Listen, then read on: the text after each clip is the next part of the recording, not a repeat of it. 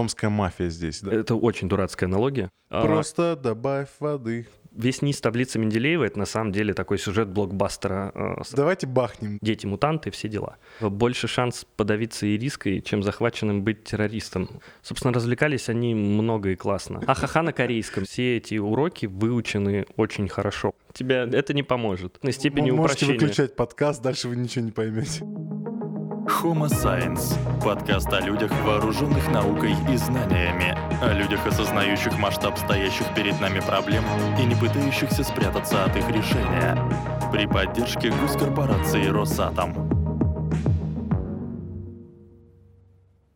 Всем привет, это подкаст Homo Science. Мы говорим о науке, технологиях э, и глобальных проблемах человечества и приглашаем ученых, экспертов э, в различных областях и обсуждаем с ними глобальные вопросы э, энергии, э, материалов, э, я не знаю, Всяких штук. вся- всяких интересных штук, да. И сегодня в гостях у нас Роман Лас. Подождите, подожди. Легендарный, Ой, да легендарный э, Перестань. Роман Лас. Да, это я. Э, Физик-ядерщик, да? Ничего не перепутал? Инженер физик-ядерщик, да, по, Да. по первому образованию. Вот, А по второму? По второму, не поверишь, это сейчас называется преподаватель-исследователь. А, Я закончил просто аспирантуру, Ага. и да, теперь у меня квалификация преподаватель-исследователь. То есть ты, получается, кандидат? Преподаю и исследую, да. кан- Кандидат? Еще нет, А. а, но я процессе, я Ага. уже там чуть-чуть, Чуть-чуть осталось. да. Последний путь, он трудный сам. Э, Да, да, да. И э, второй гость — это Александр Качкин, Ака Рамбл. Тоже легендарный, конечно же. Оу, е. Мы до этого записывали подкаст про термоядерный синтез, а Саша сказал, слушайте, я хочу остаться еще и... Ссылка в а, описании. да, Про ядерный синтез поговорить тоже. Есть тебе Это не? Ядерный синтез. синтез, распад. А, деление. распа- а, я да, прошу да, прощения. да. деление. Пардон. Фишин. Ну, фактически Саша будет э, соведущим сегодня э, у нас подкаста, да? Будет задавать каверзные вопросы. А где, кстати, твоя маска? Ты же так готовился. А, да, сейчас, секунду. Раз у нас тема ядерная безопасность, сейчас я обезопашусь. Так и буду сидеть весь выпуск. Ну, от альфы, в принципе, Нейтроны не защищает. пролетят. Нормально. Не-не-не, нейтроны пролетят. а Тебе это не поможет. Да, давайте еще раз для наших Нет, э, не буду весь зрителей... для наших зрителей напомним, э, для наших зрителей напомним э, who is who, да? Э, Саш, чем ты занимаешься, э, где ты работаешь? Я термоядерный инженер, работаю в проекте ИТР над одной из диагностик, называется спектроскопия водородных линий, и также автоматизирую некоторые подсистемы э, российского термоядерного реактора Т-15МД по образованию физико-техник, электроника и автоматика физических установок. Связан, короче, с ядерным. Звучит очень сложно. Да не, нормально.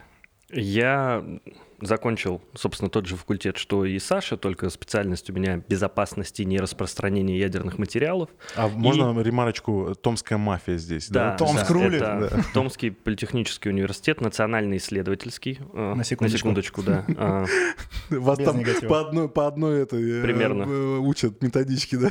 Нет, ну без шуток, отличный вуз, как бы Да. без шуток. А, Собственно, и я преподавал на кафедре 5 лет. Вот сейчас у меня такая пауза, связанная с кандидатской диссертацией. Сейчас я не преподаю на кафедре. Вот. Мгм. Слишком умный, да? Ну, я учу школьников. Меня понизили в должности, да. Окей. А, Сегодня мы будем говорить про радиацию, радиоактивность и ядерные, собственно, реакторы. Да. И первый вопрос у меня. А когда вообще человечество открыло радиоактивность? Ну, это начало 20 века.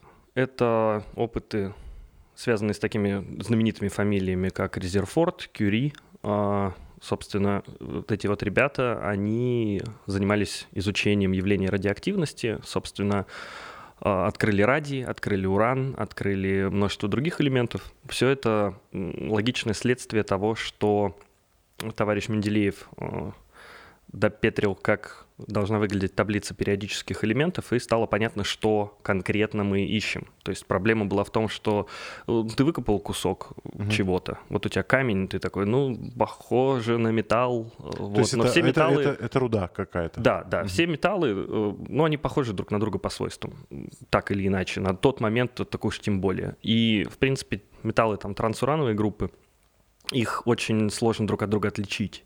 И пока не было каких-то конкретных критериев, чтобы понять, что ну, вот это один элемент, вот это другой элемент, и они вообще-то разные, их можно разделять, а, не было каких-то специфических типовых реакций, чтобы их разделять, а, не было понятно, что это, собственно, разные элементы. И когда Менделеев открыл свою таблицу, начался бум а, открытия новых элементов.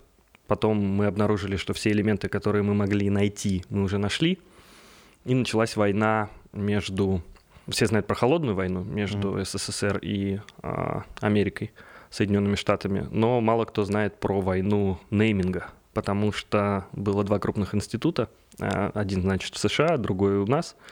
И они соревновались по тому, кто быстрее откроет новые элементы, потому что их уже нет на Земле, они распались. Mm-hmm. Их нужно было синтезировать. Ты синтезируешь новые элементы, некоторые из них живут очень мало, тебе mm-hmm. нужно успеть их синтезировать, померить, доказать, что вот это оно. И поскольку ты первооткрыватель, у тебя были так называемые это naming rights, то mm-hmm. есть права на название.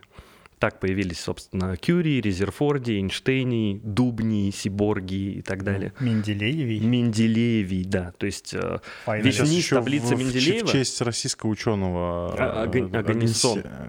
Последний, 118 если не ошибаюсь. То есть э, весь низ таблицы Менделеева это на самом деле такой сюжет блокбастера э, сражения двух сверхдержав на научных полях, кто быстрее откроет и докажет, что он нашел тот или иной элемент. Это прикольно, про это можно отдельно почитать. Угу. Есть такой у нас, я не знаю, стыдный, наверное, э, этап э, развития нашего общества, когда мы, скажем так, сильно увлеклись радиацией и делали с радиацией кучу всякой фигни, э, типа зубной пасты, я не знаю, э, косметики, Крем. да, даже леденцы, по-моему, э, производились вода, какие-то. Вода была да. тарированная. Ага. Вот э, что ты можешь рассказать вообще про этот этап? Ну, я бы не сказал, что он стыдный. Он, конечно, грустный э, в плане последствий, да, но в принципе, там, если рассматривать нас как человечество, как ребенка, который что-то новое открыл, ему надо обязательно это засунуть в рот, пальцы потрогать, в розетку, пальцы да? в розетку и все остальное, то тут примерно то же самое. Мы что-то открыли, и мы такие, о, прикольно. А что будет, если я сделаю с этим крем? То есть это вот, вот это уже часть не научной войны, а маркетологической Сейчас войны. Сейчас то же самое происходит, например, со стволовыми клетками. Ой. Мы их открыли и пихаем повсюду. Вот mm. намажься стволовой клеткой, там что-то была история, когда костная ткань образовалась в глазу, потому что мазали глаза, какая-то женщина, и mm. у нее стволовые клетки там как-то среагировали, у нее кость начала расти. Ну, э, это как... Все запихнем в крем. Это, это, точно не выпуск какой-то желтой газеты? 15, э, там, 10-15 лет Пруфов назад нет. была невероятная мода на нано. Там mm. нанотехнологии были везде. Mm-hmm. В Томске есть было, по крайней Наномойка. мере, объявление. Наномойки были, были, э, значит, наноремонт автомобилей, нанопокрытие, то есть все, все связанное с нано. Собственно, любая новая технология, которая быстро становится модной, на слуху выходит в тренд, и никто не понимает, что это, как это. Это Лем, по-моему, говорил, что любая достаточно сложная технология неотличима от магии. Да. Это, это был Лем или не Лем? Нет. Не суть. Э, Респект это, этому человеку. Да. да, вот. А, собственно, да, тут такая же история. Когда мы говорим о чем-то достаточно сложном, а вся наука последних лет — это что-то достаточно сложное, то это можно очень классно воспринимать как а, маркетологический прием. Это как э, маркировка без ГМО на чем-то, что в принципе не может быть ГМО. Вот, то есть наклейка, которая увеличивает стоимость. Угу. Не, ну, То был, же самое но было... осталось на самом деле хорошее. Радиация это на самом деле можно лечить. То есть э, лечат да. рак направленными все-таки ионизированным излучением да. и так далее. То есть ну, у нас был что-то отсеялось. про ядерную медицину, да, отдельный. Вот, то есть не, не все, все не зря. Собственно, я не знаю, можно ли отослать, да, наверное, можно, да. Э, на Сайван есть видео мое, где да. я был на исследовательском реакторе и как раз рассказывал про ядерную медицину и то, как, значит... Вот здесь где-то всплывает э, такая всплывашка, да. и можно будет посмотреть. Вот, там интересно, там прикольно, да, то есть мы отделяем зерна от плевел и что-то, что реально работает, э, достаем и применяем, используем как реальную технологию, чтобы помогать людям в том числе. Вот. А что-то остается странной дичью, как э, вода с торием, крем с радием и все остальное. Кстати, ториевые источники до сих пор пользуются популярностью. Да, Немножко полежать, поизлучаться, но она дальше кожи-то не пробьет. Там, там не ториевые, там радоновые. А, радон, Это вот радоновые ванны, Баден-Баден, да, да. Только если раньше Это там вот, можно там, было... где шахты вот эти вот были. Там можно было угу. лежать сколько угодно, сейчас тебя сколько угодно лежать туда не пустят, но до сих пор популярная история, да. Угу. Там, знаешь. ре- ре- ре- по-моему, ревматизм этим пытались лечить. Ну, это такое? вот типа вот эти грязевые ванны и- Мгм, и вся, вся вот эта история. То есть я туда вот в область этой медицины не сильно сведущ, поэтому знаю, Скорее что есть там. до сих Дава- пор. Давайте коротко а, объясним концепцию работы ядерного реактора. А, Коротко. по- ну, Ой. максимально. А В потом двух словах. ты свои каверзные вопросы начнешь задавать. Значит, э, Не факт. если я сейчас начну апеллировать к предыдущему подкасту, вы меня извините. Просто э, они пишутся подряд. Для этого я сюда и пришел. давай. Да, и, собственно, да. О, Если вам интересно, вернитесь на предыдущий подкаст, послушайте про термояд. А, Мы иногда будем к нему возвращаться. Но в целом не всегда. Смотрите, а, значит, если мы рассмотрим так называемую удельную энергию связи на нуклон, уже сложно, да? Это уже сложные Хорошо. слова, да. А, энергию из частиц можно получать из ядер двумя способами. Можно либо делить что-то тяжелое, Мгм. либо сливать что-то легкое. Очень легкое, очень тяжелое. Потому что самый стабильный элемент у нас это железо. Соответственно, когда мы с двух сторон двигаемся к нему, мы можем получать энергию либо если делим тяжелое, либо если сливаем легкое. Проблема в том, что тяжелое как бы само делится, а вот легкое само не делится, чтобы, ну, точнее, не, Не не сливается, да. А, Чтобы получить синтез, нам нужно достигнуть э, каких-то невероятных температур, там порядка 10,7-10,8 Кельвин. Собственно, что и происходит, например, в звездах, э, что происходит, например, в токамаках. Э, То есть мы находимся на пути исследования этой технологии. Это очень круто, но это очень сложно. Это, в принципе, то, что нас ждет в будущем, я надеюсь. А вот э, реакцию деления мы можем использовать уже сейчас. То есть открыли радиоактивность, выяснилось, что некоторые ядра, они настолько тяжелые, там настолько много э, протонов и нейтронов, Мгм. там идет две как бы соперничающие силы. С одной стороны есть сила электрического отталкивания, потому Мгм. что протоны, они же положительно заряжены, они находятся в очень маленьком объеме ядра, там размер линейный порядка там, 10 в минус 15 метров, то есть очень-очень компактная штука. Мгм. И Ну, там есть же вот эта аналогия из э, научно-популярных документалок, что это как горошина в центре стадиона. да, да, не знаю, насколько она точна, но В да. центре большого зала. Хотя зависит от атомов. Вот. У них облака То есть, разного. Да, совершенно верно. Но в целом мы считаем там размер атома порядка там, 10 в минус 10, то есть это называется ангстрем, Мгм. а ядро на 5 порядков меньше получается, то есть в 100 тысяч раз меньше линейный размер. Вот, и они очень сильно отталкиваются. Но с другой стороны есть силы, э, так называемое сильное ядерное взаимодействие, которое э, между протонами и нейтронами работает, но оно очень короткое. То есть это как э, куча ребят, которые держатся друг за друга, но держатся вот буквально на длину руки, но при этом они друг друга ненавидят и хотят у- уйти оттуда, но не могут, пока держатся. Сложно себе представить уже, как это работает. То есть какую-то механистическую модель, Мгм. которую человек мог бы осознать головой.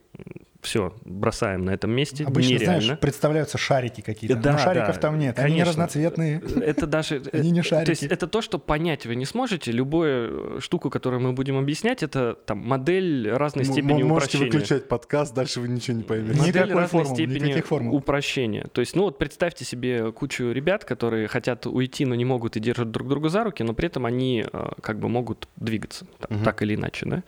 И при определенных э, положениях, когда Мгм. их достаточно много, это, ну, так называемая капельная модель, да, то есть они немножечко расходятся, Мгм. и силы, которая их стягивает, уже не хватает. Мгм. Она становится меньше, чем сила, которая их разрывает. Они, собственно, разваливаются на несколько частей. Мгм. Вот, это происходит спонтанно, это называется эм, распад. Мгм. То есть то, что называется ядерный распад, это такая штука, которая происходит с тяжелыми элементами в природе, в принципе, всегда. Мгм.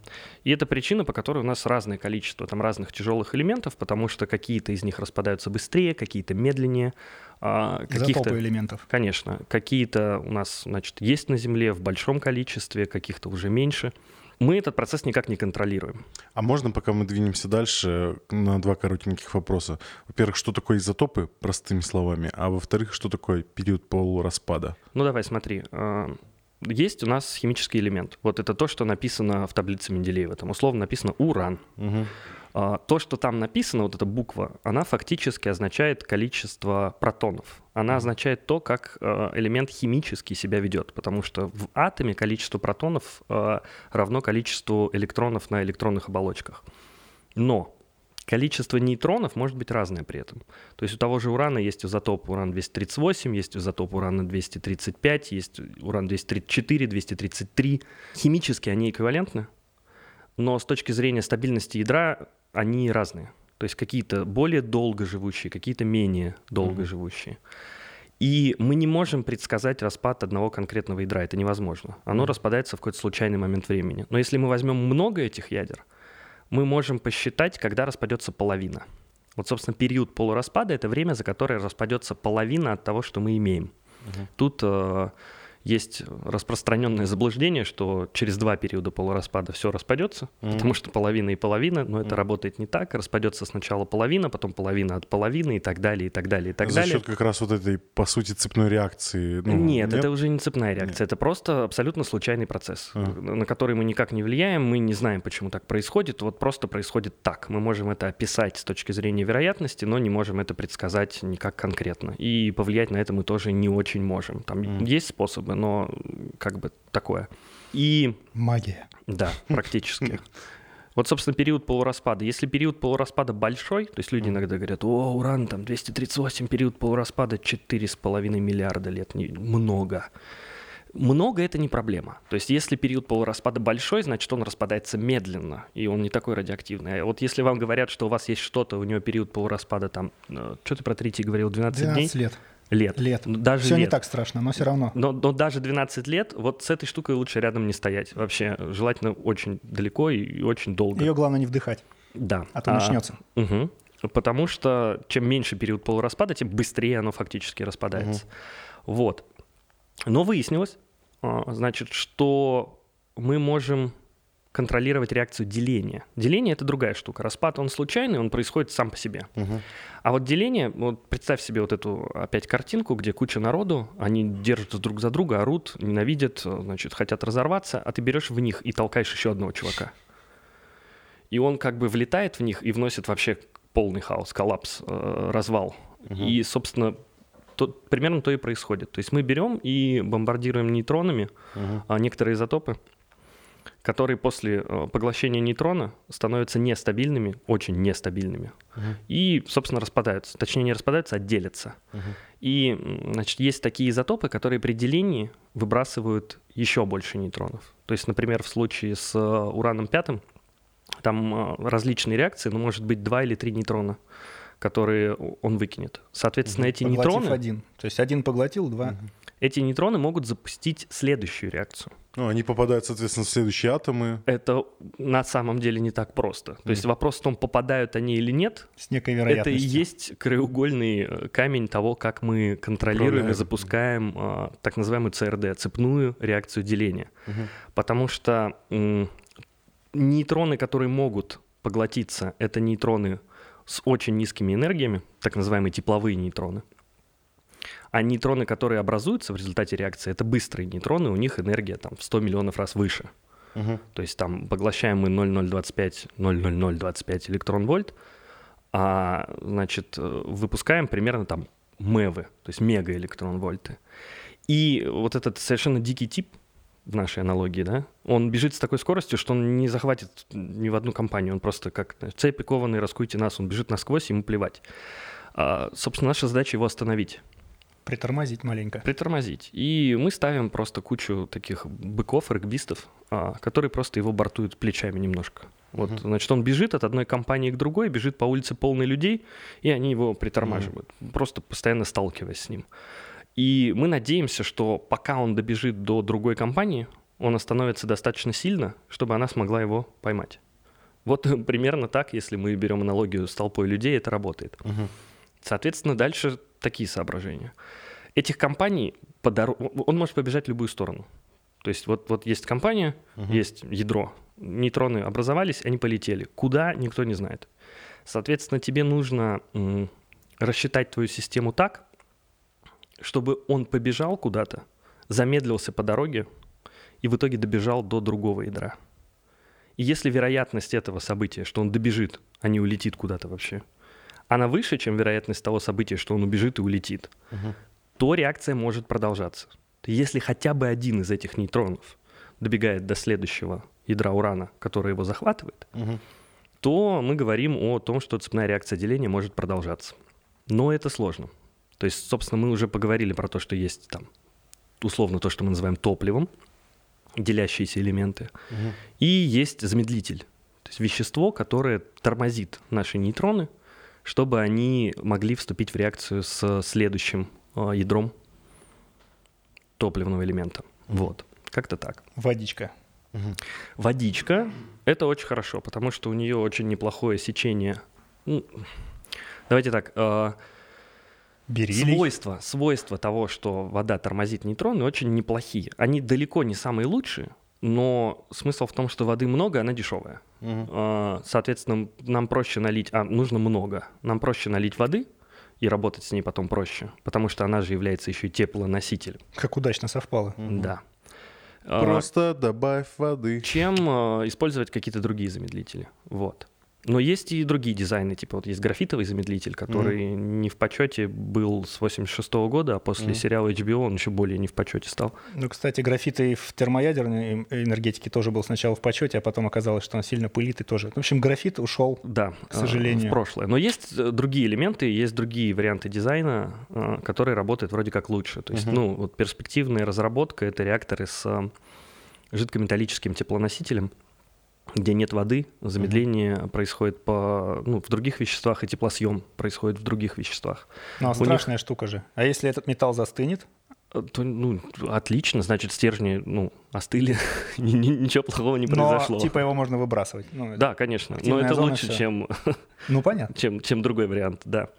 Вот. э, То есть там есть несколько фишек в этой истории. Во-первых, э, есть такое понятие, как э, коэффициенты реактивности. То есть, э, ну, вот мы в прошлый раз говорили, э, ребята, точнее, обсуждали, что реактор может как бы сам разгоняться. Ты перестал его контролировать, и он начинает сам, сам себя греть, сам ускоряться, значит, больше нейтронов, и все, мы окончательно теряем контроль. Можно сделать такой дизайн, что потеря контроля будет приводить к тому, что реактор будет сам останавливаться. То есть Вот, это называется... Кстати, термояд нам поможет. Да, отрицательная, отрицательный коэффициент реактивности, отрицательная там, петля обратной связи, отрицательная, когда... м, Ребята, Грубо вы говоря- хоть раз переводите на русский язык. То, что вы сейчас вот между собой тогда, да, да, все понятно. Ну, в общем, э, сейчас реакторы делают так, что если они разгоняются, они сами после этого тормозят. Из-за того, Быстрых что они ребят маловато. Вот этих Да. быстрых ребят, которые всех расталкивают. Ну, Мгм. давай вернемся к нашей замечательной аналогии с э, людьми. Представь Мгм. себе, что мы выбираем таких людей, которые как бы... э, В общем, они когда разгоняются, они очень быстро устают и Мгм. сами от этого тормозят. Ну, это очень дурацкая аналогия, а, но примерно такая история, да. А, Быстро устают. Вот. Э, Соответственно, не может быть у нас ситуации, когда они все резко побежали во все стороны и все, все разнесли в городе, потому что Мгм. они устали и легли спать. Вот, как-то так. Вот термояд, кстати, в этом смысле поможет, потому что сейчас есть проекты э, гибридных реакторов, термояд и старый добрый реактор распада, Да. правильно я сказал? Не деления, распада. Вот, то есть... Не, э, наоборот, деление, деление. Деление, реактор деления. Мгм, хорошо. Берем, значит, термоядерный реактор. Там у нас эти быстрые, супербыстрые нейтроны, которые в 10 раз шустрее, грубо говоря, вот этих вот быстрых э, парней в ядерном реакторе. Мгм. И термоядерные нейтроны пуляем в активную зону. И начинается цепная реакция. Если мы этих супер шустрых парней туда не будем запускать, сами они там не образуются, они термоядерные. Мгм. Поэтому пропа- пропадает синтез, а как мы знаем, это ничего страшного. Нейтроны пропали, в активной зоне ядерного реактора тоже все прекратилось, и он как бы сам Мгм. погас. И это, в принципе, выглядит довольно реалистично. Сейчас есть концепт проекта уже. А вот, кстати, если говорить про быстрые нейтроны, э, у Росатома точно, вот я знаю, есть разработка ядерного реактора на быстрых нейтронах. Там, Да. короче, суть, э, если я так понял, что в процессе работы э, реактора образуется топливо для другого типа реактора или Да. что-то в этом роде. Замкнутый цикл. Ну Да, смотри, да, тут история такая. Давай еще немножко шаг назад сделаем и посмотрим, что такое вот классические реакторы, которые мы строили там с 42 года, когда вот Чикаго Пайл первый построили. Чикагская поленница, они просто Мгм. под бассейном а, забабахали вот такие, значит, под бассейном а, в университете. Э, бахнули штабелями куски урана и просто посмотреть, э, как бы пойдет реакция вообще или нет. Наш, Пошла. кстати, тоже F1 был примерно так выглядел. Да. Можно посмотреть, сходить в музей. Пошла, как бы они лампочку от этого запитали, такие, ну, все, работает. Мгм. Дальше развлекаемся. Собственно, развлекались они много и классно. На самом деле, если посмотреть истории там инцидентов э, с потерей критичности, контроля над критичностью. Да, и как они ее тушили. Да, когда они, например, э, значит, был реактор Боракс, он, по-моему, назывался, а, который они взрывали специально. А там Вот ребята про это я не такие, читал. да, да, да, там ребята, значит, построили реактор, прототип, он отработал, они такие, а что будет, если мы просто стержень возьмем и достанем, ну регулирование вообще. Идеальная идея вообще. Да, и такие, давай, давай посмотрим, давай посмотрим. Значит, рассчитали, что должно быть, и ну, это достали. Бахнуло так, что, типа, ну, они не ожидали, что бахнет так, никто не пострадал, но есть видео Мгм. 50-х годов, а, как он взрывается, там просто трэш. Это, это надо Снаружи, видеть. конечно же. Да-да-да, издалека камеры, то есть никакого там высокоскоростной записи, но видно прям как там 20-тонная крышка взлетает, вот эта пыль во все стороны. А, классно, Шик. да. а, Поменьше такого. Не-не-не. Ну, собственно, попробовали, получилось, сделали выводы, пошли Ну, попробовать надо было. да- Давайте бахнем, да? Потому это что мы можем. дальше. Да, как, как дети. Надо обязательно упасть откуда-нибудь в детстве, чтобы потом понимать, что падать тебе не надо уже. Вот примерно то же самое. Мы взорвали один реактор, такие, нет, мы так больше не хотим.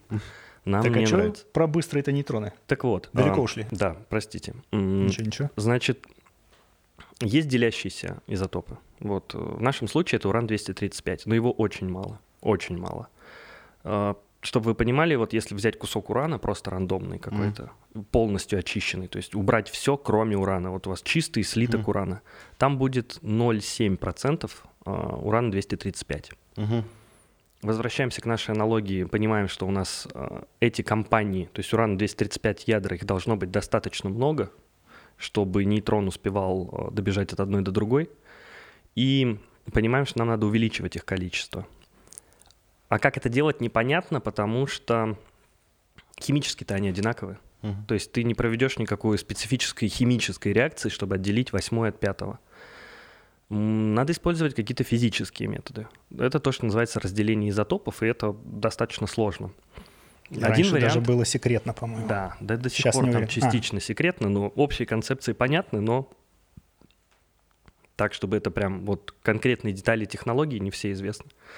В общем, один вариант это, например, взять центрифугу и раскрутить. Соответственно, легкие элементы у нас а, уйдут в одну сторону, Ну, тяжелые это в имеется в другую. виду в порошок сначала перетирается. А вот тут самое интересное, да. Вот Ты не перетрешь в порошок а, так, чтобы порошок был размером гранулы один атом. Это невозможно. же атомы надо Тебе отделять. нужен газ. А если посмотреть на таблицу Менделеева, где у нас газы? Вот там, вот Мгм. где-то сверху, слева, там водород, Ну, ра- гелий и ага. все остальное. А уран, он, он там внизу, он очень тяжелый. И найти вещество, которое а, в виде урана, какого-то соединения с ураном было бы э, газообразной формы, это проблема большая.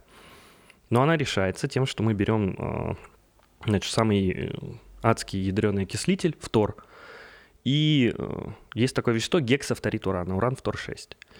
Вот, собственно, он э, может существовать в виде газа при там, относительно нормальных условиях. Соответственно, мы получаем гексафторид урана, это процесс называется конверсией, и этот процесс сам по себе там, достаточно сложный технологически. И в виде гексафторида урана мы его уже обогащаем. То есть разделяем изотопы, потом проводим деконверсию, обратно из гексафторида урана получаем, э, ну, в идеале нам нужен э, диоксид урана, урану-2, потому что Мгм. большинство топлива работает именно в составе там, диоксида урана. Чистый уран круто, потому что, ну, больше урана. Но не очень круто, потому что у него другие физические свойства хромают. То есть у него плотность выше, но он плавится при э, значит, меньших температурах и плохо реагирует химически со средой. То есть надо, чтобы там оболочки были у твелов, чтобы это все было в воде, вода горячая, под огромным давлением, все это окисляется. Э, Лучшее, что мы пока используем, это диоксид урана. То есть мы делаем А- порошок, спекаем эти таблеточки, таблеточки вставляем в стержни, стержни вставляем в сборки, сборки засовываем в реактор. А Я же правильно понимаю, что не все топливо выгорает в реакторах. Да, подожди, я так и не рассказал А. про быстрые нейтроны. Вот, я жду, когда они начнутся. И это уран пятый. И мы повышаем его концентрацию, то, что называется обогащение. Но выясняется, что вот весь остальной уран, который там как бы просто вот есть, э, уран-8, он, э, значит, может поглощать нейтроны, не тепловые, большего, значит, больше энергии, и при этом э, превращаться после двух бета-распадов последовательных в плутоний 239. Это уже военное. А вот плутоний уже является делящимся нуклидом, как и уран-235. То есть мы берем элемент нетопливный, и в реакторе он становится топливным. И тут совершенно верно. Первое, что мы такие, блин, мы можем взять немножко урана, наработать много плутония и бахнуть его. Mm. И вот, пожалуйста, первые варианты, когда мы начали бомбы делать из этого. И сразу а возникла а, проблема... Осуждаю. А, все осуждают. А, вопросик про плутоний. Почему именно плутоний в оружии используется в основном? Ну, потому что уран тебе надо добыть, ага. а плутоний ты можешь сделать. Ага. Ну, из урана тоже бомбы грязные да. делают. Да, не, и чистые делают из урана. Ага. То есть, но тебе нужно будет его добыть, обогатить, и, ну, это дороже намного, угу. чем если ты добудешь немножко урана и при помощи реактора сделаешь много плутония. А, сразу возникла проблема так называемого распространения. То есть стало ясно, что э, когда эта технология более-менее стала распространена, получилась ситуация, что у нас многие страны могут обладать ядерным оружием, а мы этого не хотим как э, человечество, потому что, ну, так себе, да, ну, значит... хотим, конечно. Нет, вообще да, не ну, хотим. хотим. Нет. Успокойся, нет. То есть у нас началось с того, что США в 45-м разбомбили Хиросиму Нагасаки, весь мир на это посмотрел, и с одной стороны такие, о, нет, нет, нет, нет, нет, нет, нет, а мощные государства такие, да, да, да, да, да, да, да. И Прикольно. тут же, значит, в 49-м у нас Советский Союз догоняет, такие у нас тоже есть бомба. Потом догоняют, а, значит, Франция с Англией, говорят, у нас тоже есть бомба. Потом Китай догоняет, говорят, у нас тоже есть бомба. И в какой-то момент становится понятно, что, ну, ребят, так дальше продолжаться не может, все ну, собираются. на водородных бомбах все и остановилось. Да, там, там царь бомба была, э, все собираются и говорят, давайте так, а, значит, мы подписываем договор NPT, дня он называется, договор о нераспространении ядерного оружия.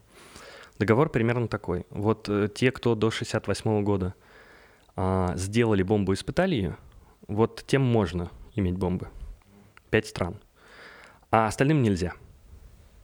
И большинство стран такие, ну, в принципе, ладно, звучит логично. Звучит логично. А, ну, нет, там, естественно, больше условий, что ядерные державы но... обязаются впрягаться за неядерные державы в случае там вовлечения ядерного, ну, неважно. Ну, там все, равно, все немножко сложнее, но общий обидно. принцип такой, Те, да, все равно обидно, сказал Израиль. Да. А, Иран попозже. Сказал Иран и сказала Индия.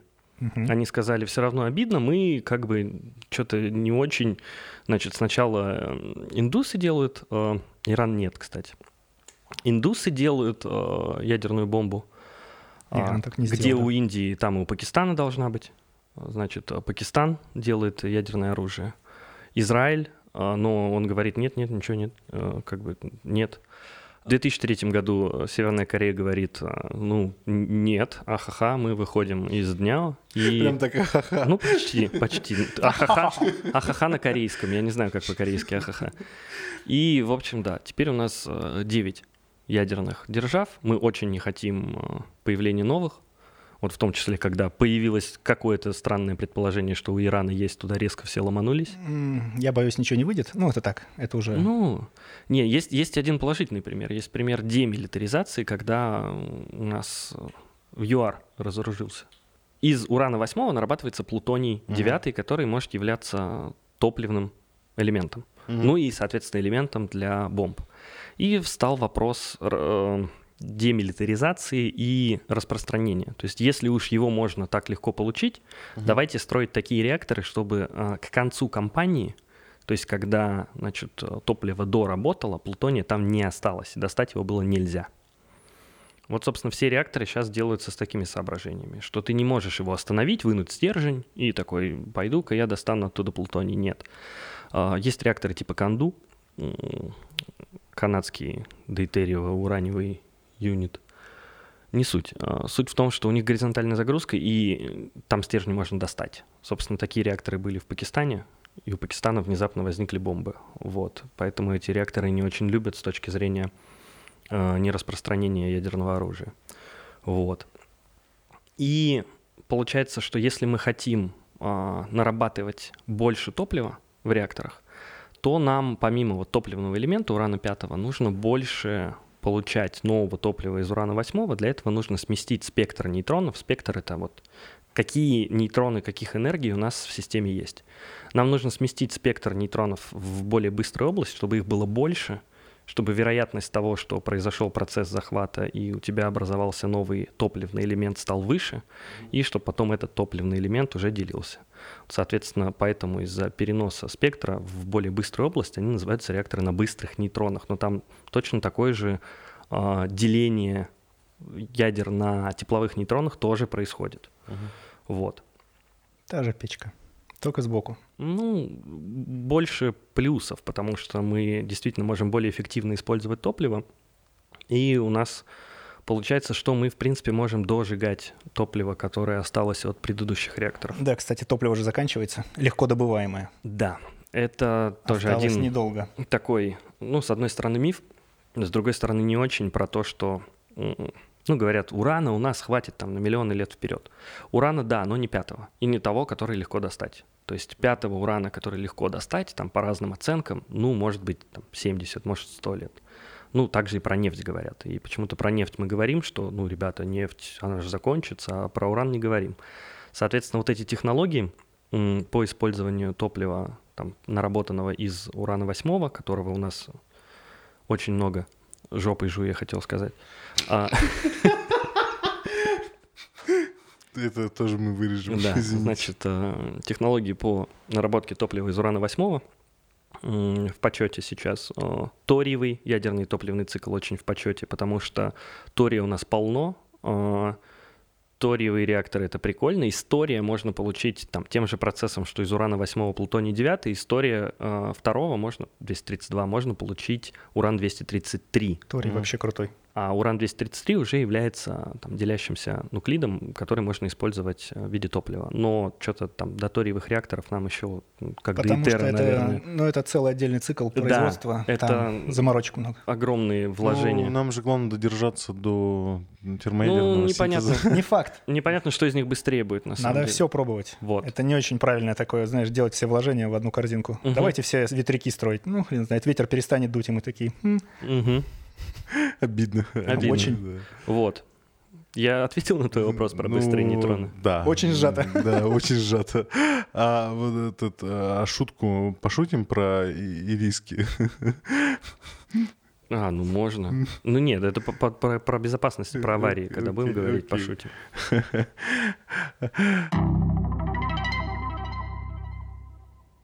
Да, раз уж мы закончили с быстрыми не- нейтронами, а, давайте поговорим про ядерную безопасность. А, Ты читал лекцию а, на лектории Сетап, и для меня на самом деле было открытием вообще вот эта физическая безопасность и вот эти смешные мемы. Да. Можешь рассказать вообще, ну, коротко, да, мы тоже оставим здесь где-нибудь ссылочку на лекцию полноценную, можно будет посмотреть. В общем, история такая. Когда мы говорим про безопасность, мы понимаем разные вещи на самом деле. То есть э, есть радиационная безопасность. А, Это ее цель сделать так, чтобы никто не облучился, не было загрязнения окружающей среды, никто не хапнул никакой лишней дозы и так далее. Есть ядерная безопасность. Ее задача сделать так, чтобы мы не потеряли контроль над цепной реакцией деления. То есть, чтобы не испортился реактор, ничего нигде не бахнуло, ни- ничего не произошло. И есть то, что раньше называлось физзащита, сейчас называется физическая ядерная безопасность. Это защита реактора от людей. И это отдельная большая история, потому что у нас есть вот э, момент с э, нераспространением. Мы не хотим допускать к ядерным материалам кого попало, каких-то третьих лиц. И э, в связи с этим ну, все реакторы и все объекты ядерного топливного цикла являются режимными объектами. И это не такие режимные объекты, как там, я не знаю, у меня есть дача, я построил вокруг нее забор, и все. Может быть, камеру воткнул. Тут э, задача посерьезнее. То есть не просто надо поставить забор, а Мгм. как-то это хорошо обосновать. И это разворачивается в целую большую дисциплину. а, Каким образом мы защищаем а, реактор от людей. Собственно, поэтому я почти уверен, что там меня и когда я учился, и моих студентов так или иначе читают, потому что раз в год мы создавали чатик ВКонтакте, где на полном серьезе обсуждали, как украсть уран с ядерной станции. Ну, естественно, гипотетический объект это был курсовой проект. То есть, чтобы защитить станцию, тебе нужно сначала провести анализ уязвимости. Mm-hmm. Чтобы провести анализ уязвимости, тебе нужно создать модель нарушителя. То есть ты берешь станцию и говоришь, так, если бы я хотел ее взорвать. Я бы перелез вот здесь через забор. Что бы я сделал? Да, и ты начинаешь придумывать, как взорвать АЭС. Ну или любой другой объект. Угу. Или как украсть что-то как кого подкупить. Роскомнадзор, если что, мы ни к чему не призываем. Собственно, придумав самый адекватный способ, ты придумываешь... Ну да, да. Придумав самый адекватный способ, ты придумываешь меры, как пресечь этот способ. Угу. И тем самым улучшаешь свою безопасность. Потом идет следующая итерация этого процесса, когда ты делаешь там оценку эффективности введенных мер и заново поехали. Так, а теперь? А теперь я как бы... То есть постоянно все меняется, да? То есть если там 15 лет назад мы думали об одном, сейчас, например, на полном серьезе ребята думают, а что с дронами делать? Угу. Ну, то есть, как бы, ну вот он, он летит. Ну, Ты вот. привязал к нему там тротилу и просто запустил. Как, как сделать так, чтобы дроны там не летали над АЭС, да? Постоянно меняются угрозы. А если меняются угрозы, то тебе нужно менять меры, которые ты принимаешь для там, сведения к минимуму опасности этих угроз. А вот я слышал, по-моему, историю, по-моему, это было у нас в первом или втором подкасте. Сергей Акинфеев про это говорил, что флешки где-то там на парковке раскидали, э, в, этот, на, э, перед Это вирус занесли. Да. да, то есть э, информационная безопасность — это отдельная история. То ага. есть на всех объектах есть э, закрытые локальные сети, чтобы снаружи на них никто не залез. То ага. есть не, не то, что у тебя сидит чувак э, на атомной станции и в ютубчик смотрит, нет. Ага. Он пассианс раскладывает. Да, вот. В лучшем случае, компьютере. да, в лучшем случае. Соответственно, тебе, чтобы что-то ну, навредить, тебе нужно что-то занести внутрь на физическом носителе. Поэтому вот история с флешками. Была история, по-моему, где в каком-то закрытом НИИ а, у ребят было очень много компьютеров, и они решили на них майнить.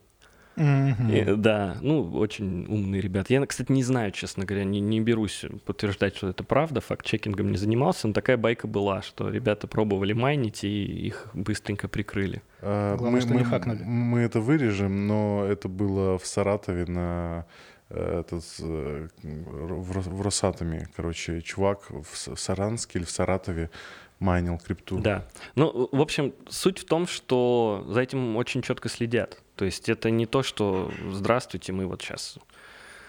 Есть люди, которые профессионально сидят и придумывают классные способы навредить станции, угу. но придумывают их не с целью навредить, а с целью того, чтобы не дать навредить. То есть это... Я, кстати, видел активистов, которые делали реальный прорыв на станцию. То да. есть они подкатили заборы, бах, туда полезли, там кто-то уже перелез, их крутят, один вырвался, вот бежит дальше. Я показывал там... это видео, это в Европе было. А, значит, да, они подогнали пожарную машину, и они в костюмах э, капелек, солнышек. Это были экоактивисты. Ну, это зеленые ребята, конечно. Да, они пробивались на станцию, один из них в итоге убежал и сидел там, значит, до вечера его не могли найти, он где-то там заныкался. Опа, лазейка. Да, но нет, это не ну, лазейка, потому что, да, во-первых, то есть тут все сложно. Во-первых, у нас есть деление на зоны. У нас есть зональный принцип построения систем а, защиты, который работает и для физической ядерной безопасности, и для, в том числе, там, ядерной безопасности. То есть мы говорим, что э, там что-то случилось с таблеткой, и дальше таблетки это не пойдет. Что-то случилось со стержнем, дальше стержня это не пойдет. Стержень mm-hmm. стоит в ТВС, нет, там топливо, тепловыделяющая сборка. С ней дальше не пойдет. В реакторе целиком дальше э, контейнер, ну, типа корпуса реактора это не пойдет. Угу. Там проблема, дальше здание. То есть мы, это как капуста, слой, слой, слой, слой. И тут то же самое. Ну, прошел он там условно защищенную зону. В Европе с этим, насколько я знаю, не так строго. По крайней мере, когда мы были на там, ряде реакторов, я был в Германии во Франции, письмо, угу. паспорт, я один раз по правам прошел. Причем смешная была история, я отдаю права, возвращаюсь, называю фамилию, они открывают ящик, говорят, нету. Я говорю, в смысле? Ну, дайте по имени, типа, Роман. Открывают букву «Р», нету. И мы 10 минут стоим и такие, что делать? И тут, а, значит, а, товарищ из Америки, который с нами был, до него дошло. Он видел а, латинское, ну, типа, русское написание моего имя, фамилии. Он говорит, посмотрите на «П». Типа роман, там по-русски было написано на Мгм. правах. Они Поман. Помах. Помах, да. Они меня в букву П положили. Да. Ну, и пробежал он защищенную зону. Ну, как бы все, внутрь-то он не попал. Кстати, в России такая на большинстве станций, на большинстве объектов такая история не пройдет, потому что в Европе и в Америке их, например, строят там на открытых зонах, Мгм. чтобы если ты на автомобиле ехал, тебя там за два километра увидели и выехали тебя встречать, типа, привет, друг, что ты тут делаешь? А у нас это все в лесополосе обычно. И ты просто не подъедешь на машине туда. То есть э, подбираются места так, чтобы ты не мог подъехать. С другой стороны, деревья не должны быть слишком близко, чтобы ты не мог с них перепрыгнуть. Мгм. Ну, то есть э, об этом, обо всем подумали на самом деле. И если что-то есть, то оно есть, скорее всего, не просто так. На парашюте спуститься. Ну, Да, пулю Хорошие поймать, пока летишь, да? Секретные реакторы строили вообще в скалах, в горе. Вот тот. Ну, Ну, э, говорить, ранее. говорить мы о них э, сейчас, конечно же, не будем. Не будем. Но туда можно сходить на экскурсию, они уже не работают. М. Предприятие «Маяк», если я не ошибаюсь. Ага. А вопрос э, про радиофобию. Мгм. Большая тоже тема. А, вообще, это, наверное, один из самых таких э, живучих мифов, э, про, вот, связанных с, э, в принципе, с радиоактивностью. Я бы не назвал это мифом. Ну, не миф, а да, как... Ну, реально о- страшно, реально страшно. Ну, да. э, действительно, реально страшно. Но тут как бы Органов чувств-то нет, мы же не Понимаете, поймем. вот. История в том, что действительно у нас нет органов чувств, и э, на радиацию люди мало про нее знают. А говорят, что высокую дозу можно почувствовать на языке. Э. Ну, когда у тебя начинает все разрушаться Когда и у тебя ЖКТ уже, да, отвалился от Вкус острой крови. лучевой болезни, то да, ты почувствуешь. немного поздно. ну, не весело, кстати. но в Вообще не целом- весело, нет, это я без негатива. Значит, э, следующая история. Мало знают, потому что с радиацией мы сталкиваемся, но мы не можем это никак идентифицировать. И э, фоновая радиация, она есть всегда. Она есть везде, она неизбежна. Это просто свойство нашей жизни. Мгм. У нас всегда есть фоновая радиация. Кстати, И- она помогает нам эволюционировать, в В том частности. числе. И в этом смысле мы можем посмотреть на, ну, если так посмотреть на радиацию, как что-то нормальное, на ну, пределы допустимого. Да? То есть есть предел допустимого, когда радиация отно- безопасна, относительно безопасна, потому что мы говорим про Дозировки. случайные процессы. Нет, у А. тебя никто не отменяет случайности, что там один случайный гамма-квант, не знаю, случайно сломает у тебя обе спирали ДНК, та случайно мутирует в рак, и ты умрешь. Такая вероятность Но всегда есть. Такая вероятность есть и не от радиации. То есть у тебя, э, в принципе, ДНК, когда делится, там гораздо чаще происходят ошибки и Мгм. деления, связанные с химическими, биологическими причинами, чем с физическими и причинами, вызванными радиацией. Мгм. Температура, которой мы которую мы чувствуем, мы же ее не боимся. И Мгм. тем не менее мы нормально живем в очень узком диапазоне температуры, особенно если кельвины смотреть, да, Мгм. то есть вот мы живем, у нас там 300 кельвин это наша норма. Плюс 100, минус 100 мы мертвы. Все, типа минус 100 кельвин ты замерз насмерть, плюс 100 кельвин ты сгорел насмерть. Мгм. А с радиацией, как бы в таких масштабах ты идешь в минус плюс, все нормально. То есть это нужно прям постараться, чтобы получить дозу радиации, которая тебя убьет или э, повлечет какие-то серьезные последствия. Просто раз уж мы научились собирать эту радиацию в одном месте, то, естественно, это вызывает страх и опасность. А, ну, с тем же успехом можно прыгнуть в костер. Не знаю, ты тоже сгоришь. Но это же не повод бояться тепла, например. И плюс ко всему, это очень неприятный обратный эффект, да, сначала мы обсуждали, что все очень любят радиацию, а потом все ее ненавидят, потому что там в США была авария на станции э, Three Mile Island, э, не очень серьезная, но тем не менее там одна из крупнейших аварий, да. Мгм. Потом был Чернобыль, э, когда все только более-менее успокоились по поводу Чернобыля. У нас Фукусима в Японии. И, э, ну, люди боятся, в общем-то, боятся не зря. э, Потому что, да, это опасно, Мгм. конечно. Как и все остальное. Типа, ездить на машине опасно. Мгм. Мы же не перестали от этого ездить Ну, на на машине. машине ездить опаснее. Намного опаснее. На машине ездить намного опаснее, чем иметь АЭС под боком, да? Но, ну, это, понимаешь, это как у Канемана, когда ты читаешь про разные эвристики. В шахтах при добыче угля или там на угольных станциях э, от угольной пыли умирает гораздо больше людей. Мгм. Но это происходит постепенно. И типа, что ты выберешь? У тебя там по 10 человек в год умирают в течение 100 лет? Мгм. или ну, вот от этого, Мгм. или тысяча человек умирает в один день. Мгм. Ну, естественно, Ну, ты автоматически выбираешь 10 человек в год, при том, что ну, это одинаковое количество людей. Но А- справедливости ради никто не умирал в таких количествах от ядерной энергетики. Э, От ядерной энергетики, да. То есть там, ну, это отдельная тема для Холивара, потому что, Считать людей. да, такое. считать людей это очень неблагодарное дело, потому что, ну, как бы, если смотреть на сухие цифры, на отчеты там МАГАТЭшные, там, Мгм. международных организаций по Чернобылю, там, э, там прямых жертв аварии 28 человек. А, потом несколько от острой лучевой болезни, потом еще там несколько сотен в течение нескольких там ближайших лет, и потом они дают оценку, что а, до 4000 человек так или иначе раньше умрут из-за вот этой вот, из-за облучения дополнительного, да? Мгм. Но как это считать? Ну, то есть это, это все модели. Это все модели, мы прикинули, мы посмотрели, мы учли какие-то эффекты на организм. Мгм. Здесь не учитывается фатализм. То есть люди, которые там были, находились, а, они, ну, многие ставили на себе крест. То есть там есть статистика по ликвидаторам Чернобыля, которые потом начинали там яростно пить, например, и просто умирали от того, что у них печень отказывала. Да? То есть это сюда считается или нет? Как бы, ну, наверное, да, но это не прямое следствие, да, то есть э, кто в этом виноват? Процесс, как бы, как это разруливали или, Мгм. или само событие? Ну, как бы и то, и другое, ну, на чей счет это записать, да? А, Там стигматизация, которая вот в Японии даже слово есть для людей, которые пережили бомбардировку, которые не могли заводить семьи, потому что с ними не хотели иметь детей, потому Мгм. что дети мутанты, все дела. И это же тоже все сюда складывается, да? И поэтому как-то это конкретно посчитать, ну, просто невозможно. И получается, что это примерно как с автомобилями и самолетами. Мгм. То есть э, все боятся летать, никто не боится ездить на машинах, хотя статистика говорит нам о том, что на автомобилях и в автомобильных катастрофах ум- умирают люди там в тысячи раз чаще, чем разбиваются в самолетах. Просто любая трагедия, связанная с самолетом, она сразу во всех СМИ.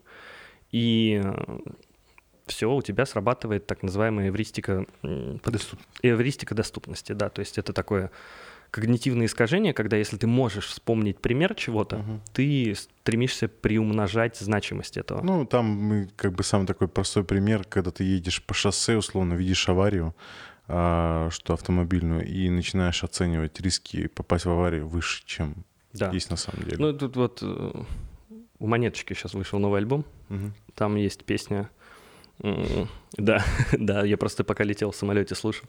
А, как она там пела? Типа, больше шанс подавиться ириской, чем захваченным быть террористом. Вот. И тем не менее, ирисок никто не боится, а террористов боятся все. Они поэтому так и называются.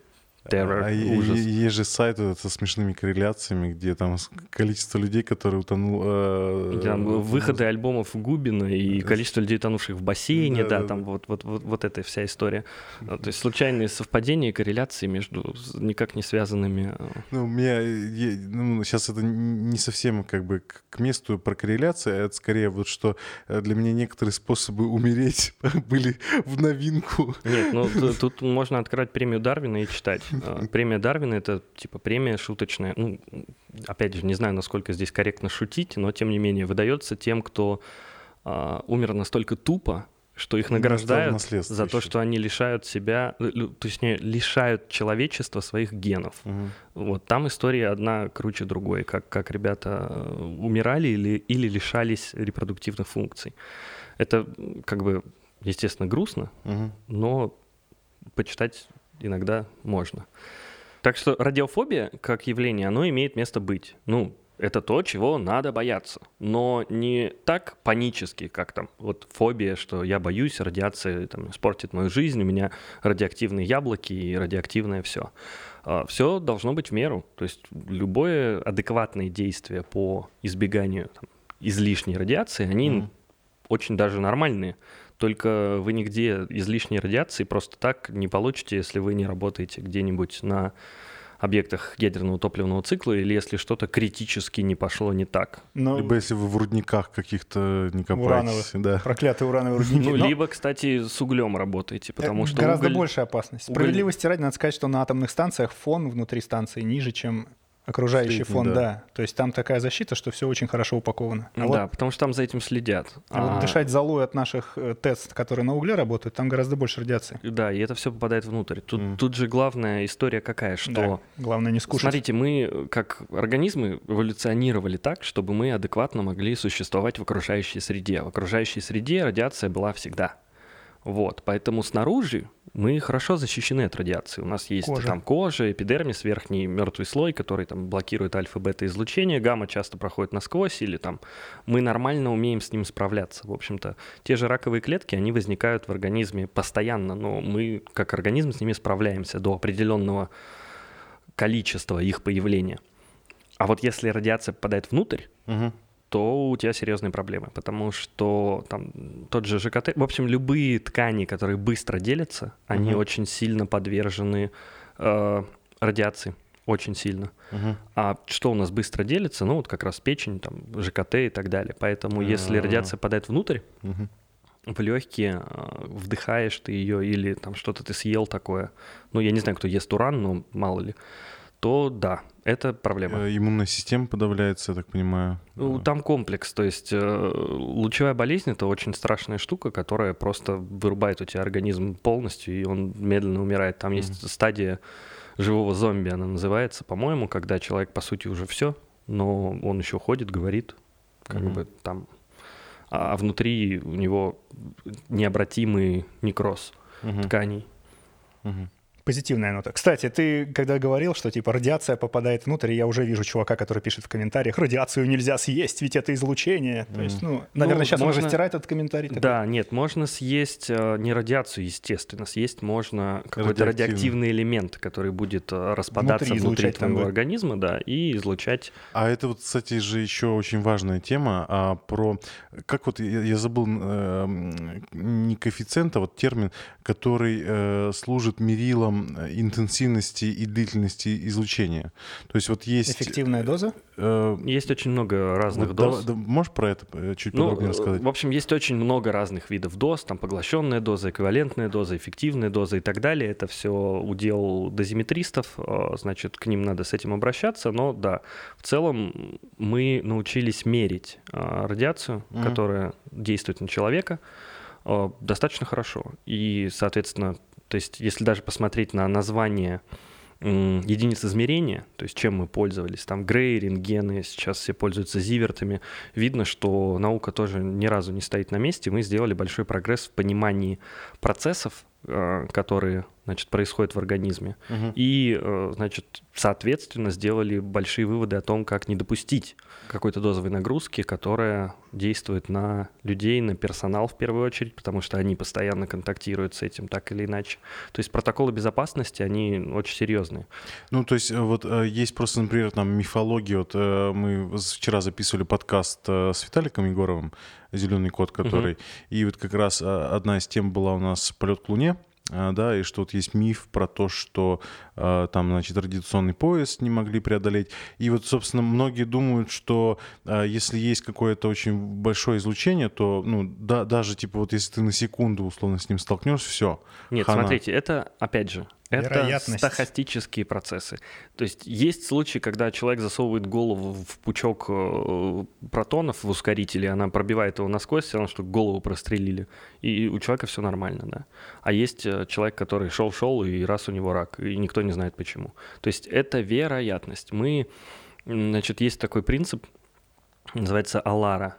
As low, as low as reasonably achievable. Такая низкая доза, как вообще возможно достичь. Мы этим принципом всегда пользуемся. То есть мы рассчитываем э, дозовые нагрузки на персонал, на людей, на общество из соображений того, что вероятность возникновения каких-то детерминированных, то есть определенных э, эффектов негативных, Мгм. она должна быть супер низкая. И, кстати, справедливости ради, данные о том, какую дозу надо установить, чтобы все, значит, было хорошо, в том числе были получены после Чернобыля. То есть мы изучали, какие проблемы возникали у людей во время бомбардировок Хиросимы и Нагасаки, во время, а, значит, Чернобыльской катастрофы. На основании этих данных уточняли все коэффициенты и все, что происходит. То есть это все Если кто-то думает, что ну вот один раз случилось, второй раз тоже случится, ничего подобного. Все эти уроки выучены очень хорошо, потому что ставки очень высоки. Но тут, опять же, надо понимать, что ставки на деле высоки везде. То есть люди странным образом думают, что есть какой-то, а, ну вот вернемся к теме термояда, волшебный источник энергии, волшебный, бесплатный, безопасный. Магия. Да, да, бесплатный. Я такого не говорил. Безопасный. Нет, я не про то, я что надеюсь, ты такое никто говорил. так не думает. Вот кто-то думает, понимаешь, А. потому что есть люди, которые говорят, зачем нам все это, сейчас поставим солнечные панели, Мгм. и на солнечных панелях они же чистые, то есть там никакой радиации, никаких выбросов, ни- А никакой грязи. И на этих, значит, солнечных батареях вывезем все энергопотребление человечества. Плохо понимая, во-первых, процесс изготовления и утилизации этих батарей, во-вторых, процесс энергии. работы электросетей, в принципе, потому что электросети не могут работать полностью на вот возобновляемых источниках типа солнца и ветра, потому что, ну, там есть сложные понятия, типа маневрирование и так далее. То есть у тебя люди привыкли все получать как данность. Ты воткнул в розетку телефон, у тебя раз телефон зарядился. Ты такой, ну, откуда берется электричество? Из розетки. У кого-то Это из О'Брайен. Дара. А, У Дара О'Брайена есть классный стендап про то, что парень попал в прошлое и рассказывает э, про технологии. говорит, Невидимая сущность, которая... Да-да-да. А а что? Из розетки. Чудо из розетки. Вы воткнули что-то в розетку, у вас электричество есть сразу. А откуда оно взялось, кроме как из розетки, никто особо не задумывается. За этим стоит титаническая работа, там сотен тысяч людей, которые постоянно это все обслуживают. И а, вы же не хотите, чтобы у вас электричество то было, то не было. А аварии такие или маленькие, серьезные, там провода где-то порвались и так далее, они есть везде и всегда. И у вас сеть в целом а, на государство должна работать так, чтобы у вас постоянно везде было электричество. А даже если происходит какой-то супер серьезный коллапс, электричество пусть и не везде, но оно должно быть там в объектах, там, в больнице не может отключиться электричество, потому что все люди на ИВЛ резко умрут в этот момент, да. Э, Собственно, на на том же реакторе не может не быть электричества, потому что если не будет электричества, и ты не сможешь его охлаждать, все будет очень плохо. И, соответственно, системы, они супер резервируются, и все это должно быть мега надежно. Поэтому а, опираться только на зеленую энергетику не получится. Ну и, к слову, она не совсем зеленая. Об Вот этом я можно я- еще я- д- долго. Да, да, про это можно отдельный подкаст э, записать, но э, есть большие потери при передаче энергии. Мы, к сожалению, до сих пор не победили законы физики. Пока нет сверхпроводников, которые работают Высокотемпературных на... сверхпроводников. Да, ну, то есть при атмосферном давлении и температуре нормальной. Вот Да, тогда у нас да, будет давайте очень коротко, хорошо. опять же, для слушателей. Вот у нас есть проводник, у него есть э, сечение, У да, него есть сопротивление, да. поэтому И у постепенно... него есть закон Джоули Ленца, который говорит, что если по проводнику идет ток, то выделяется тепло. Все. Мгм. Как Потеря бы. энергии. Да, сайт- Соответственно, мы не можем на большие расстояния пока что передавать. Да, именно для этого мы поднимаем напряжение трансформаторами, чтобы передавать, потом опускаем его, потому что нам такое напряжение в розетке нафиг не надо. И э, делаем еще кучу разных промежуточных сложных этапов для того, чтобы минимизировать потери и для того, чтобы у вас дома чайник работал. Э, Один гигантский чайник в виде реактора работает для того, чтобы миллион других чайников тоже работали. И там, кстати, несколько чайников, это важно. Если Да, один вдруг не работает, да. Да. То есть один реактор отапливает несколько чайников по очереди. Не совсем. Ну, есть э, такая шутка. Э, Значит, книжка была такая «Самый опасный и дорогой способ кипятить воду».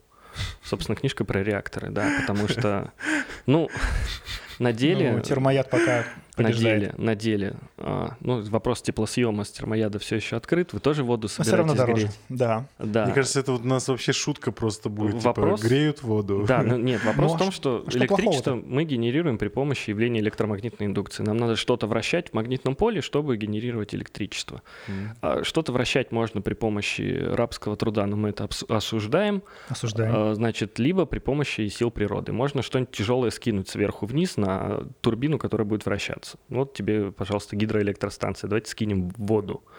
Но все такие, ну ГЭС, это же классно, экологично. Вы дамбы видели когда-нибудь вот эти запруды? М, То есть люди знают, что там как бы города мог- могли быть раньше, которые затопило, целые экосистемы просто оказываются под водой. А, Там, там же тоже трэш, угар и садомия. Либо мы можем что-то снизу заставить крутить турбину, например, пар. То есть, ну, пожалуйста, очень здорово и удобно. Чтобы пар поднимался снизу вверх, нужно кипятить воду. Можно жечь дрова, можно жечь уголь, можно жечь нефть, можно жечь газ и в процессе выделять огромное количество парниковых газов и лишнего тепла.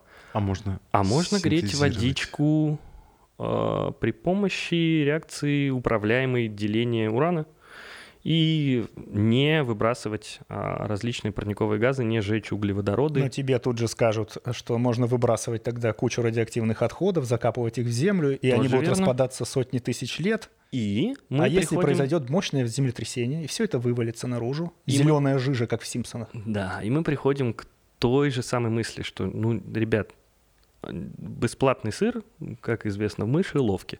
Не бывает таких у нас э, супер классных, супер чистых и супер всеобъемлюще работающих источников энергии, нам нужно все. Нам нужен баланс. Мы должны э, исследовать любые технологии и топить за...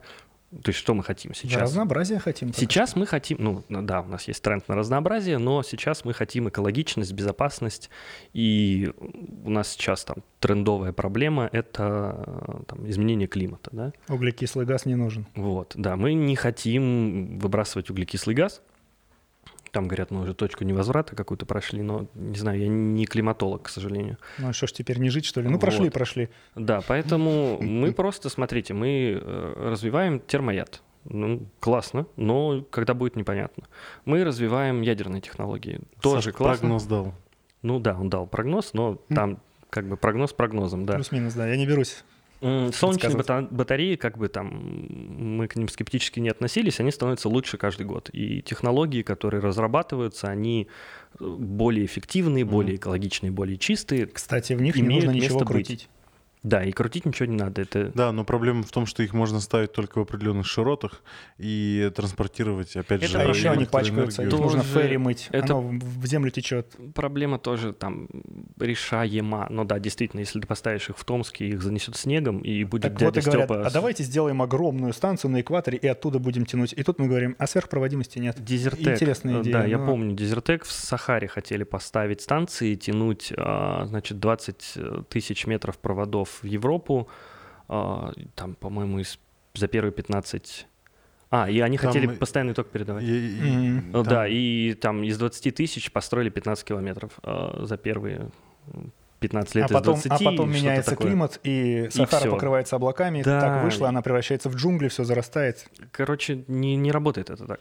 Ну, та- там, там, типа, потери почти 60%, по-моему, я про этот проект, если что, читал. Потери есть тоже везде. То есть, Нет, э, понятно. Я пони- имею- имеется в виду, что до Европы, если тянуть из э, вот э, Сахары кабели, собственно, чтобы обеспечивать там хотя бы там страны типа э, Португалии, Испании, там Италии, еще что-то, это вот типа потери. Ну, то есть тут мы приходим к системе, когда все должно быть в балансе. Смотрите, то есть есть у вас река большая, ну, поставили вы на ней гидроэлектростанцию, окей. Нет реки, ну, не знаю, бахнули АЭС-ку.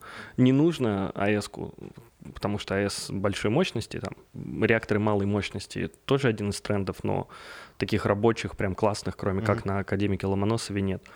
А мы были же на запуске ПАТЭС. Да, вот, ну вот я и э, говорю, Академик Ломоносов. Да, прикольная идея. Первый вот такой в мире. Как бы посмотрим, что из этого выйдет. Есть у вас солнечный день и свободная крыша, да поставьте вы солнечные батареи. Есть у вас стабильный поток ветра, что значит, что вы живете на берегу, скорее всего. Ну, поставьте ветряки. А теперь давайте подумаем, как это все объединить в одну систему. И это другая инженерная задача, которую кто-то должен будет решить. То есть э, люди все время стремятся найти вот это волшебное решение, супертаблетку, которая э, разом избавит нас от всех проблем. Но так не бывает. А, То есть это все сводится к оценке рисков и к оценке экономической эффективности. Потому Мгм. что как бы мы ни хотели жить в светлом будущем, где всем плевать на деньги и все думают об экологии, на деле получается, что АЭС выгоднее в долгосрочной перспективе. То есть там есть расчеты, которые показывают, что АЭС выходит в плюс там, через 17 лет. А, За то же время ты можешь построить газовую станцию за, за год, за два. отбить все деньги, которые ты в нее вложил, и закрыть ее через 10 лет. И пока у тебя эта АЭС начнет приносить прибыль, это же кто-то должен за это заплатить. То есть это должно быть какое-то волевое решение, политическое или экономическое, или государство, или всего остального, поэтому такое могут себе позволить только А Не е- все. е- е- Не есть только вообще какая-то практика, что вот этот, ну, это превращается в реальный бизнес в плане, э, что э, строительство, обслуживание, то есть, ну, как бы, да, а- АЭС э, Есть, приходит в частные России. руки. То есть у нас система так работает, что есть госкорпорация, есть Росатом, да, есть Росэнергоатом, есть а, различные структуры крупные, которые все это контролируют. У этого есть свои плюсы, есть свои минусы. В целом все работает. Мгм. Взять Америку, да, там есть несколько компаний, которые строят и оперируют реакторы, но они все равно подчиняются одному ведомству. Взять Европу, то есть там есть французская компания, раньше она называлась Арева, сейчас они сделали ребрендинг, не помню, как они назывались. Они делают вообще все, кроме, собственно, эксплуатации. То есть они начинают от производства детекторов, у них есть дочка Канбера, заканчивая там строительством буквально АЭС, но не эксплуатацией. То есть да, э, как вот сейчас там в той же США есть тренд на частные аэрокосмические агентства, которые никто не мог себе представить энное количество лет назад. Вполне возможно, что скоро появятся там частные операторы атомных станций. М, Учитывая сопротивление общества, непонятно, насколько это реализуемо, как скоро это может быть, какие это принесет выгоды, какие негативные последствия, но Мгм. посмотрим. Окей. Саша, у тебя есть еще вопросы? Или претензии? Нет, никаких вопросов. Я сейчас просто, когда говорили про облучение, я вспомнил, что я дозу хапнул хорошую этим летом. Где? У меня было много исследований КТ. И там Мгм. всегда пишут на выписке в мегаэлектрон-вольтах, сколько ты схавал. И я что-то больше 30 мегаэлектрон-вольт, при том, что безопасный, ну такой средний вроде как считается Ты не в 20. зивертах, не в рентгенах? А, ой, мегази...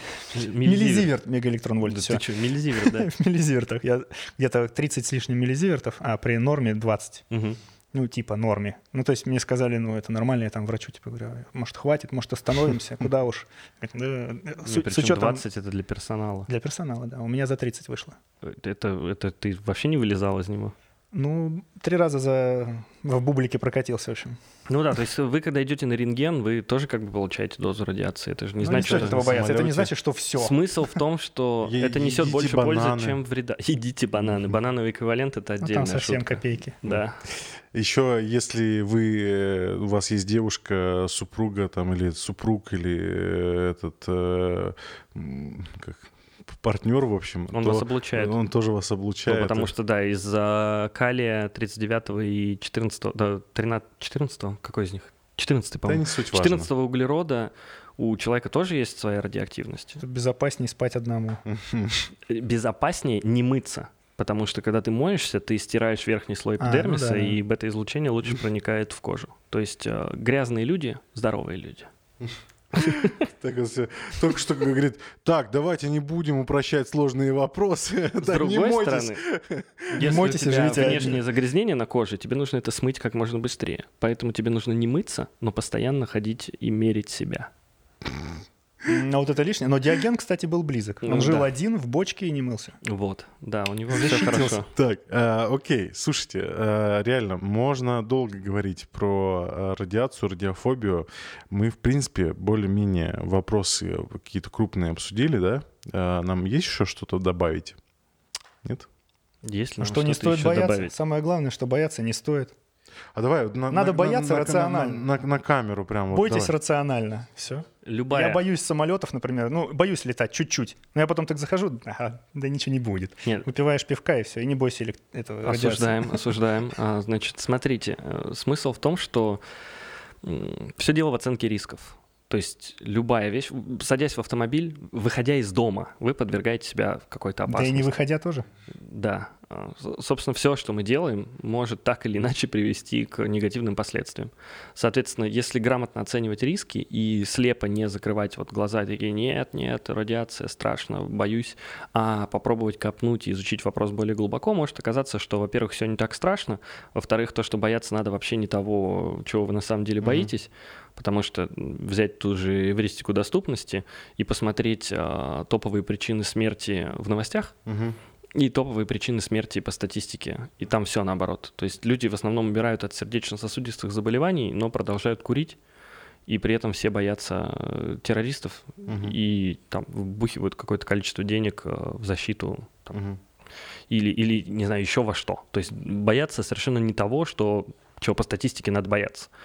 А, Поэтому нужно просто осознанно относиться к своим страхам, осознанно относиться к своим решениям и стараться разбираться в вопросах, о которых вы делаете какие-то выводы. Я, я, кстати, хотел, у меня э, был изготовленный вопрос, что почитать, но мы, типа, так часто сегодня упоминали Канемана, что, наверное, ну, очевидно будет порекомендовать книгу «Думай медленно, решай быстро». Да. А, вот, это Нобелевский лауреат э, по экономике. А, Книга посвящена когнитивным э, искажениям, логическим ошибкам. Вот. эм, Ну, в эту же стезю можно почитать Дэна Риэли. У него есть Мгм. две книги «Позитивная иррациональность» и «Предсказуемая иррациональность», по-моему. В там Альпине поведенческая вышли. экономика, да. Да, там тоже, ну, там меньше в сторону экономики, но больше в сторону когнитивных искажений и причин, по которым мы принимаем те или иные решения. Очень интересно. Вот. А что, может быть, по теме радиации или Ну, на самом деле, почитать? да, в Научпоп. принципе, ну, научпоп по ядерной физике, Да. честно говоря, даже так на вскидку и не скажу. Есть несколько книг, которые мне попадались, Мгм. но они... Я не хочу их рекомендовать, потому что они, как и все остальное, две полярности. Мгм. Есть книга, например, там Бруно Комби, который говорит там Я не буду их Ну рекомендовать. не, ладно, хорошо, типа «Защитники экологии за АЭС». И там целая книга о том, почему АЭС это классно. И тут же есть э, книга, э, я не помню, как она называется, «Lessons Learned», или что-то типа того, про все аварии, все смерти, вызванные, значит, э, ядерным топливным циклом. И они типа либо супер за, либо Мгм. супер против. И найти какой-то баланс между ними, читая эти книги, нереально. То есть это можно просто в сектантство удариться, либо анти, либо про. А, вот, поэтому просто какой-то научпоп, да, чтобы понимать. Ну, есть, например, очень классная книга Крис Терни «Кости, скалы, звезды» называется. Да. Книга про методы датирования, а, как мы понимаем, что когда произошло, когда находим какие-то вещи и предметы. И просто там полкниги про методы, основанные на изотопном анализе, потому что это то, чем мы в основном сейчас пользуемся и что позволяет нам очень далеко назад посмотреть.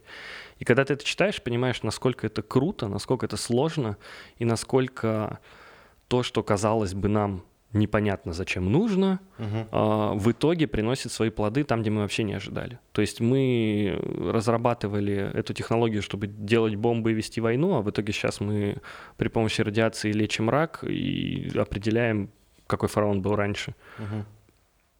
Классно. А что у тебя за значок? Это моя школа, постоянная планка. Вот если вы в Томске и хотите подготовиться к ЕГЭ или ОГЭ по физике, математике, обществознанию или русскому языку, вы знаете, куда идти. Google Слушай, э, спасибо большое. Я хочу напомнить, что это был подкаст Homo Science. Э, мы говорим о науке, технологиях и глобальных проблемах человечества. И сегодня у нас в гостях был легендарный Роман Лаас э, из Томска, физик-ядерщик, да? И вторая, вот я забыл. Преподаватель-исследователь. Преподаватель-исследователь. Вот. И э, мой соведущий внезапный Александр Качкин, Ака Рамбл. Это А, уже хорошая легендарный. традиция. Э, ли- Конечно же. И тоже из подожди, Томска. по- подожди, подожди, подожди. Томская. Легендарный. Хорошая традиция у нас уже подкасты вместе записывать. Надо продолжать, я считаю. Да, я согласен. Надо делать. Надо делать. А, я хотел представить еще раз твои регалии. А, этот э, термоядерный инженер. Чё тебя так веселит? Термоя- термоядерный инженер и э, со- сотрудник, получается, международного проекта ИТЕР. э, Участник. учас- участник, извините, да. а, Международного экспериментального термоядерного реактора. Озвучатель стендапов всея Руси на, на, на русском языке. И какие у тебя Ну и еще... хватит, Да, ну и хватит. у На тебя- этом Просто отличный ну, человек. Да, Всё. ну вообще на самом деле у Саши столько Томич, талантов, что- знаменитый Томич. Он еще и музыку играет электронную, еще и диджей известный Был. был. В очень узких кругах. Да, в очень узких кругах. Но очень Ладно, широко все, завязывай, завязывай. Хорошо. Вот, э, спасибо большое, что пришли. А Рома даже специально прилетел из Томска Да, и- на один день. И улетаю Да. скоро. А мы успеем в бар? А, Так, вот это не войдет тоже. Кстати, о мифах. Водка не помогает от радиации не на до. Хорошо. Да, это еще раз. Это был подкаст Homo Science. Меня зовут Илья Билов. Подписывайтесь на канал, ставьте лайки, дергайте колокольчик, э, слушайте во всех. Давай еще Да раз дергайте колокольчик. Ты просто типа, нормально, давно с Ютуба ушел, поэтому как бы ты не в курсе. Все уже давно дергают колокольчик. Да, дергайте колокольчик. Э, э, Нас можно послушать на всех популярных площадках. iTunes, Google Podcast, ВКонтакте, Яндекс Музыка и так далее. Э, Ссылка есть в закрепленном комментарии на Ютубе. Да И до скорых встреч в следующих выпусках. Пока. Сливайтесь и делитесь. Homo Science – подкаст о людях, вооруженных наукой и знаниями, о людях, осознающих масштаб стоящих перед нами проблем и не пытающихся спрятаться от их решения. При поддержке госкорпорации «Росатом».